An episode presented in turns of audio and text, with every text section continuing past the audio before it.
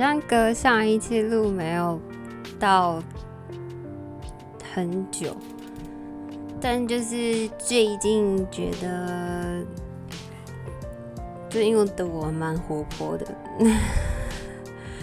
冬天明明天气就越来越冷，不知道为什么越来越活泼，好奇怪哦，太可怕了吧？然后因为其实没有隔多久，所以也没什么好报备的，就没什么好说。所以我前几天晚上的时候睡前，因为有一阵子没有没有阅读文字，也可能有一些啦，但最近。花蛮多时间看一些 YouTube 影片之类的，然后就想说，那天睡前想说来看个文字好了，看文字看个文章好了，然后看了一下，我觉得有一篇文章写得不错，所以我要我现在 right now，现在是二十六号的两点二十八分，然后我就现在来念这篇文章，它可能有点长，它是一篇散文，有点小长。然后我看完之后，我觉得写的还不错，所以分享一下。其实，因为我觉得写的不错，是因为它蛮贴近大家的。对，这背景是有点有点愉快啊，可以哦。那我开始好了，这一篇是记遗憾。就是，所以它的主题就跟遗憾有关。然后这一篇它的篇名叫做“不插香只插座”。好，然后作者可能是一个教授或是老师吧，所以我开始念这一篇。他说：“当我看妻子准备辞掉工作到秘鲁去教书的时候，听了很多议论，弄得我心烦意乱。”我们的朋友和同事大多认为这是一个疯狂的举动。有人会说：“你们两个现在工作多好啊，你们又会讲西班牙语吗？”然而，这些质疑我们精神出了问题的议题过去之后，我又听到了另外一些不同的议论。有些人会说：“几年前我也差点到国外去教书的，或是我们曾经也差点去了南美。”我们也差点就辞职到国外旅行。我从他的话语中听到了遗憾，品出了回忆。于是我和妻子知道我们要做的事情是正确的。我们花了很多时间研究秘鲁、厄瓜多、玻利维亚和其他南美的国家地图，但是这些国家的钱币，了解印加人的土地上曾经出现过的历史名人。旅游手册上让人诶，旅游手册上的介绍让我们想亲自到阿塔加马沙漠、亚马逊河，还有安第斯山脉去看一看。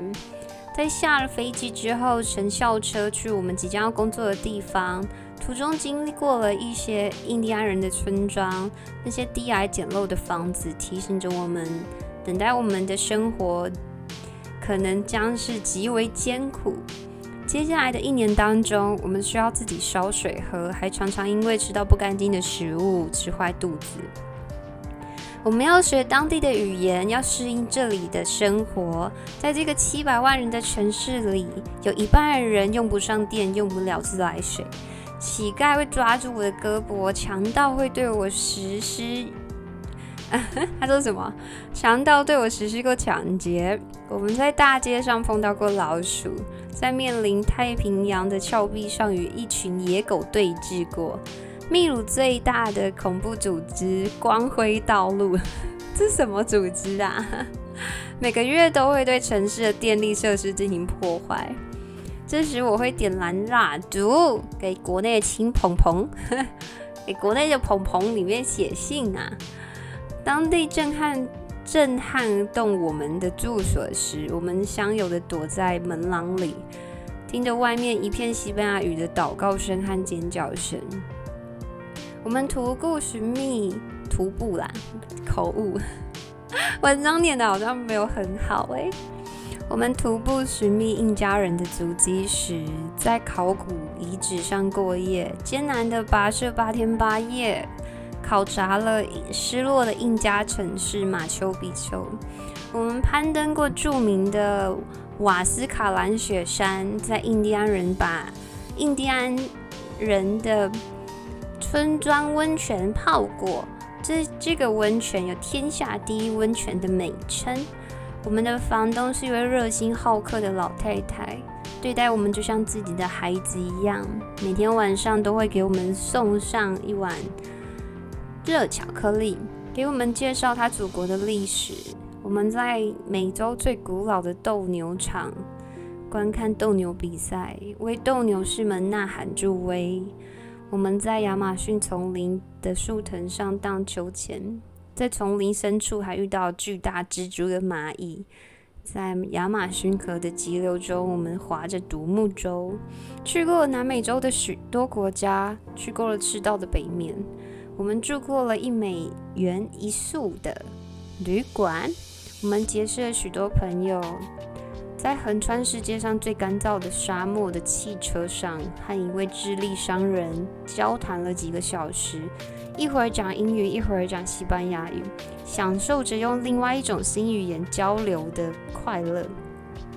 在乌拉圭蒙特维多的一个露天咖啡店，一个男孩让我帮他修改他的英文作文。我想第二天他的英文老师会对他的作文留下印象深刻。在巴西和阿根廷的边界上，我们观看了世界五大瀑布之一的伊苏伊瓜苏瀑布。后来，我们漂洋过海来到瑞士的日内瓦，在那里和朋友一起登过瓦斯诶瓦斯卡兰雪山的德国朋友们接待了我们，还帮我们用八百美元买了一辆二手的法国车，开着这辆车游遍欧洲，在德国的山林区、英国的湖泊区、阿尔卑斯山脉露营，巴黎、阿姆斯特丹、布鲁塞尔、柏林。哎，罗马、威尼斯都有过我们的足迹。十八个月后，我们回到了家，身无分文，实际上可能还欠了很多债。但是我们有一书一书除翻烂的旅游手册，一箱子破损的地图，跟两颗装满回忆的脑袋。更重要的是，我们不需要向人们说这样的一句话，我们差点就那样做了。我那个时候，虽然他这一篇文章全部都是在叙述他，呃，去到异地之后发生的事情，然后都用三言两语就带过一个地方，或者是几个字就带过，然后，但是我觉得他最后讲的真的很棒哎、就是 就是其实我我不要讲说就出国这件事情，去看看这个世界，我觉得可以说。就是很多事情，就是你现在就可以做的事情。当然，我们都会说：“哦，我昨天本来要，哦，我那时候本来要，我那时候本来说好要早上起床，结果，或是我那个时候本来说一个礼拜要运动三天，结果，那时候本来要每天好好练习长笛，结果，好 好。”好丢脸呐！我 怎么会这样子？然后我觉得不知道，就是看完这篇文章，觉得很很贴切现在的大家，也不是大家，应该不会是走贴切我吧？我以为大家可能会有一些共鸣之类的，但其实对大部分人来说，我们都很累。好啦，我不敢讲，但。对很多上班族来说，其实都很累，就是就是要工作赚钱，然后剩下的一些时间就就要休息，是，然后也很难有一个很完整的一段时间是属于你自己。呃，一阵一一段时间，就举例来说，半年或者是两三个月，让你想想你。可以做些什么，或是去完成些你平常没有办法去做的事情。但是像我，其实这一年我在任何地方都可以工作，但我也都是都待在家里。可能今年我就出去跟朋友去地方，去台湾各个地方玩的次数有变多。其实，在每一次出去玩的时候，我都有一点反感。那个反感，其实就我不会特别期待出去某个地方玩，因为我就喜欢以舒服为主。然后，如果你在家里住的话，你就是现在要化个妆，随便拿个什么都可以。然后，我觉得我每次要出门的时候都要大包小包，就可能一个两天一夜，或是三天两夜，还硬要带一个行李箱，这样就会塞很多东西。就是觉得东西都要带够，还是因为是因为女生呐、女生就是有很多有的没的要准备，保养品啊、化妆品啊、衣服啊，然后有可能我之前有的时候还会带浴巾之类，就就全部都自己带这样子，所以我对我来说出去玩是有一点小麻烦的事情，但是其实在很多时候出去玩，看看一些平常不会去的地方，或是一些。美景会觉得好像又有一点值得，然后我觉得今年我学会一个新技能，就，嗯、如果以出去玩来说，然后又是台湾来讲，我会比较喜欢去人比较少的景，就是大 干话，就大家都想去人比较少的地方，就是我会比较想要去那种自然景点，就是看山看海这种，然后就在那边坐着。而且我不太喜欢在卡，就是什么海边的咖啡厅，我就是喜欢，就是海边沙滩上，或是一个某地方，然后就放空。我觉得这是一件蛮棒的事情，然后也未必需要想一些什么，就就是放空。反正我们这辈子有太多无意义的时间，就不知道在干嘛。所以花点其他的时间放空，其实也不错，未必要想一些什么吧？还是我这样太消极啊？可能真的有点呢，应该也没关系吧。好想要出去玩哦，但是我很想要出国，就是出去玩是想说要想要出国看看，我好想要去那种。说真的，那种自然景观对我来说真的很还好诶，就是看到就觉得哇，好美，就这样。但是我很想要看那种历史的那种古迹，完整一点的啦。对啊，古色我喜欢古色古香的那种。shopping 行程就还好啦，不要啊，不要再让我花钱了，不想再花。然后今天是分享这个，但是我我真的觉得啊。我所有的朋友里面，那种那种就是想到什么就冲去做这种人，根本趋近于零啊！我想我身边只有一个人是这样子，就我从小到大认识的朋友里面只有一个是这样子，他就是想到什么就就去做什么，然后不计后果。这是海一样的人呢、根本 风一样的人才对。风可以去很多地方，海未必哦。就就未必你去到某一个地方，你未必有会喜欢。你可能你跟你想象的不一样，但他就是会去去体验。对，有嗯，举例来说好了，也不是举例，就如果对我来说，我就这辈子真的不敢坐云霄飞车。那很多人就说，你又没试过，说不定你喜欢啊，这种，但我就不敢了。要有勇气，要当一个有勇气的人，其实蛮难的。啊，是蛮难的。现在这集可能短短的，就不太会说什么。我最近精神好好哦，特别在半夜的时候。也不知道为什么，就觉得讲很多话也没关系。但前阵子其实我讲一些话，就会觉得喉咙好不舒服。然后我最近很喜欢看一些国际新闻，很多事情都离我们超超远。在我小时候，我都很羡慕那种出国念书的朋友诶。但是如果说今天我有一个机会可以出国念书，我可能不会去诶。然后不会去是因为。为什么嘞？我我我其实应该还是一个保很保守的人，不知道为什么，就觉得嗯，我我应该就是一个非常保守的人，然后是一个很不喜欢挑战的人。我记得当初我在大学的时候有一次要打工，然后他是要去，就是成就是找那种受试者，然后在当受试者之前，他会给你一个问卷，然后他会问你问题，然后你就要回答。他其中里面有一题，他说你是一个喜欢尝试新事物的人，一到五分你会给自己几分？然后五分是会最愿意这样，我就说一分。然后那个人傻眼，他说，因为那个时候他是用打电话的问我问卷问题，他说哈，然后他就在我讲了一次题目，我说嗯对一分，我觉得真的是一分，他就说 超好笑，他说这个要打高一点，不然就是可能没办法，我说哈五分，但是我我真的非常认真的想过，就算到现在我还是一个很不喜欢挑战新事物，我是一个很 安于现状的人。就是安于现状，但是你会去羡慕很多事情的人，但是其实自己很难很难去挑战。就即使我有机会，我可能还是会放弃。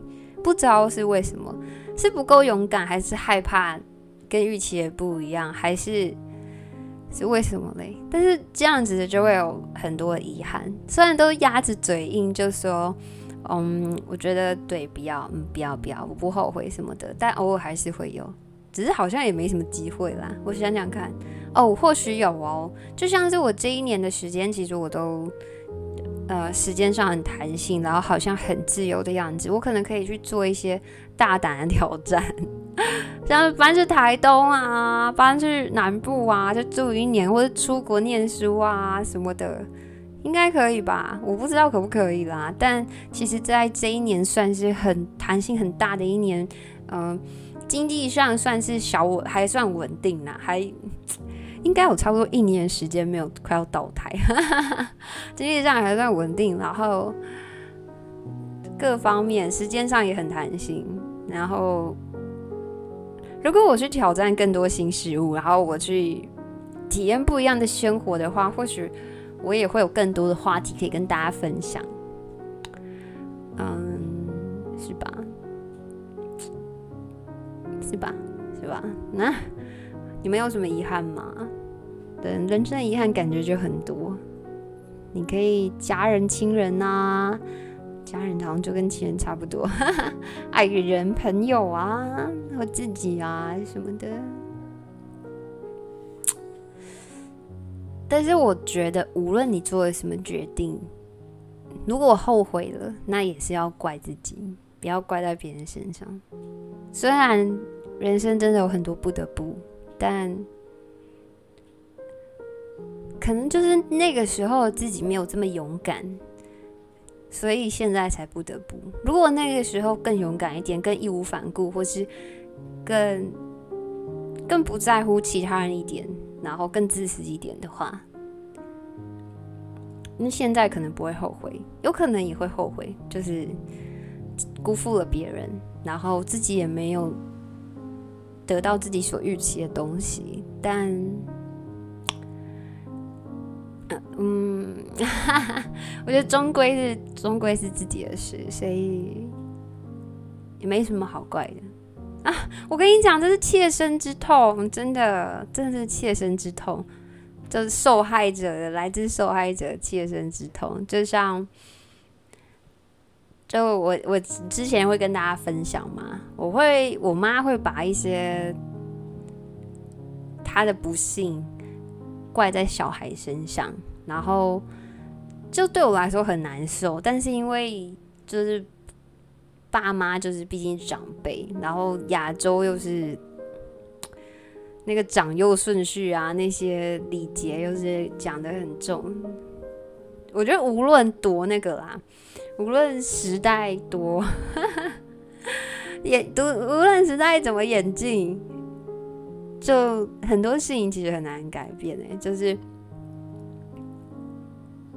也很难，你你就是没办法对你爸妈大小声嘛，对吧？反正对我来说是这样，就是对一般人来说，你就爸妈大小声，然后是没理由的那种，大家也会觉得哦，你怎么讲讲像这样子？对，但真的，我觉得无论做什么决定，都不要怪任任何什么其他的事情，就是事情就是这样子的。如果还有下次机会的话，就不要不要放弃了。嗯，哈，我没有哭，我没有讲到哭，我觉得自己很优秀。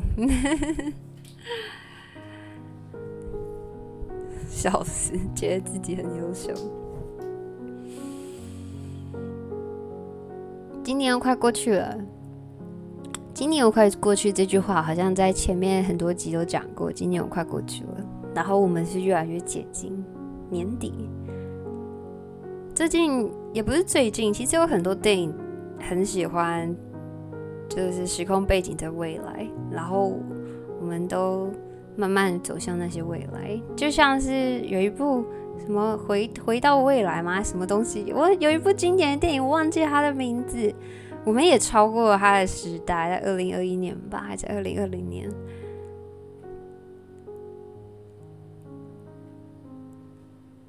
以前都觉得什么二零三零好远啊，二零四零好远啊。如果没有出一些什么意外的话，我们也是可以安然的，可能有些辛苦的到那些未来。突然觉得好可怕。我以前小学的时候，因为通常不太会用民国嘛，除非是什么政府的手续啊什么，可能才会用民国。然后在我以前最就是最常写民国那个时代，就在我小学写联络簿。我记得我小学写联络簿是写九十九年呢，现在也是一百一百一十，明年是一一一吗？时间真的过很快。然后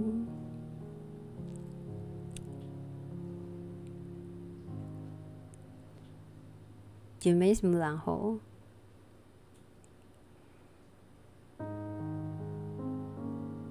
就是过很快。认真想一下，今年做了什么事，发生什么事，又怎么样？就连疫情，就不知不觉，哇哦！也快两年了，哎，超过两年了吧？二零一九年底，现在是二零二一年底了。总是会发现或是发生很多措手不及的事情，然后直接打乱你本来的人生。本来那些大家习以为常的事情，就变得那么陌生。没有办法回到大家都不戴口罩的台湾吗？就算有一天，有一天。解禁之后，哎，不用戴口罩了。我觉得还是会有人都很戴着口罩。就是像有一次，我经过菜市场，忽然看到一个阿伯，啊，没有戴口罩。然后我就那时候看到他脸的时候，是一种说不出来的感觉。我们已经习惯每个人脸上有一块布罩着。然后我那时候看到了一个，我更这辈子可能没有看过他吧。然后我就突然看到一个陌生人的脸的时候，我就愣住。不是因为他没有戴口罩，而是觉得原来我对于陌生人的脸已经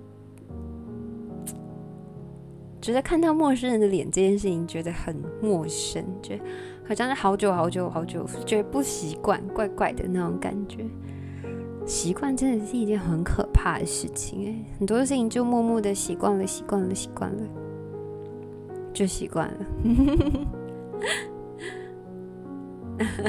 但是我们都是养成坏习惯的，要养成好习惯很难。我现在目前为止养成的好习惯就是每天起床之后好好的把棉被折好，这是第一个。然后第二个是。没了，就我前阵子每天就早上超早起床，然后很早睡觉，每次关完台就睡觉，然后很早起床，我也就坚持了半个月，然后就回归，现在是半夜的两点五十一分。我今天也不会因为录完这就睡觉，我应该也是准备打个电动啊，做做其他的杂事啊。人生好难哦！我觉得人生好难这件事情，就是，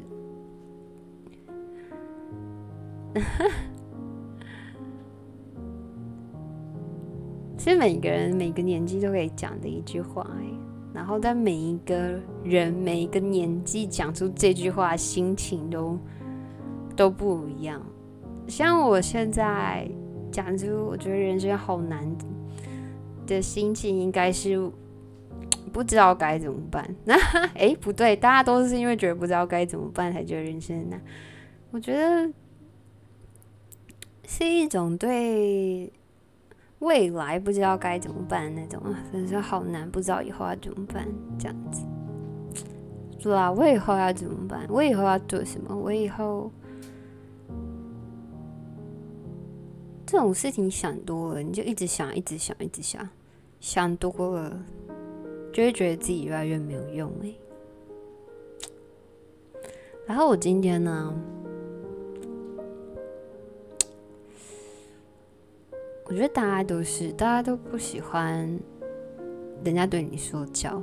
然后我今天就在回家路上的时候，就在想事情，就想一想，想一想，就哪些观众是我不喜欢，有哪些观众 是我觉得 OK，不是说不喜欢。我在想大家讲话内容，就是有哪些话是我觉得我看到会觉得，嗯，我觉得是那一种，嗯。那种词，有的时候我会觉得我的台奇怪，为什么你要来我的台呛我？或是 开台好像是就一个小国家，你知道吗？然后会觉得，哎、你们就来，你们很像国外的旅客，然后你们都来着，然后你就来这边嫌弃我，我觉得，干很奇怪，这是。这是我我的国家哎、我的国家你还来嫌弃我？你不要来啊！像这样子，然后没有，但是我其实后来想想，其实很多人有一些跟我说的话就，就是也像是我会去其他台说的那些话。然后我再想一下，我讲这些话的那个心心理，就是没有没有什么没有什么恶意，就是。觉得哦，没有啊，我就知道这件事情，然后跟你分享这样，然后也不是说觉得你这边怎么样什么的，然后想一想，觉得哎，很多人顺眼好多，天哪，同理这件事情真的太重要了，我的妈呀，同理这件事情真的很重要。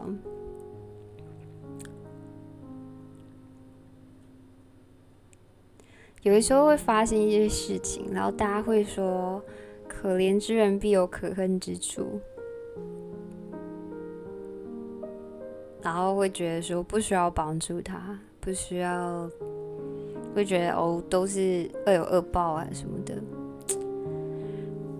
好难反驳这件事情哦。不是，我也不是这样讲，就是很多事情真的是要讨论就单一耶。就举例来说，你今天。在路边看到一个北北在那边乞讨，然后穿得很少，然后天气很冷，你就觉得好可怜。但他有可能就是以前就是抛家弃子，然后赌博喝酒啊，就是直接小孩都不管这样。对，会觉得哦，他现在沦落这样可怜，之人必有可恨之处。但就是，但有时候觉得想单论他现在这个样子，对不对？哎，不过我想要说。就是我不知道为什么要提这个，我也我也也没有要干嘛，就随便闲聊，想说就凑一下那个时间，不想要让这一集就太短。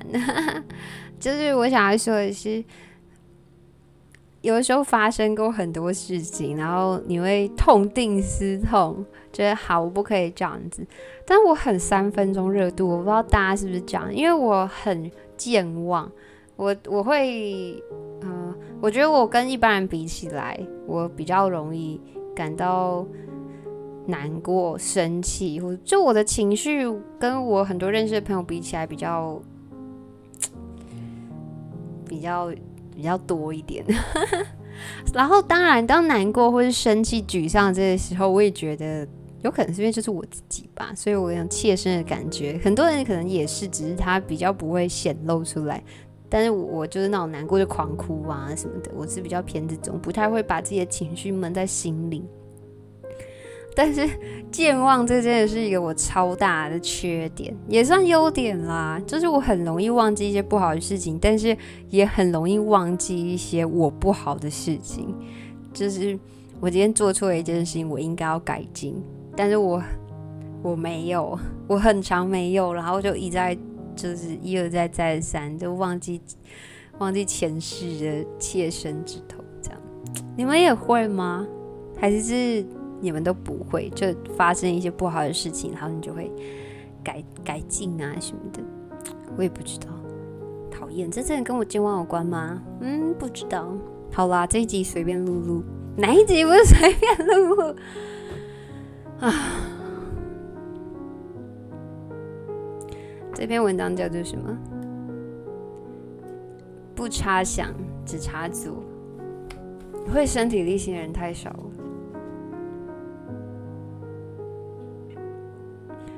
啊，其实我就算出国，然后去隔离个十四天，我也是可以边上班边隔离的，对吧？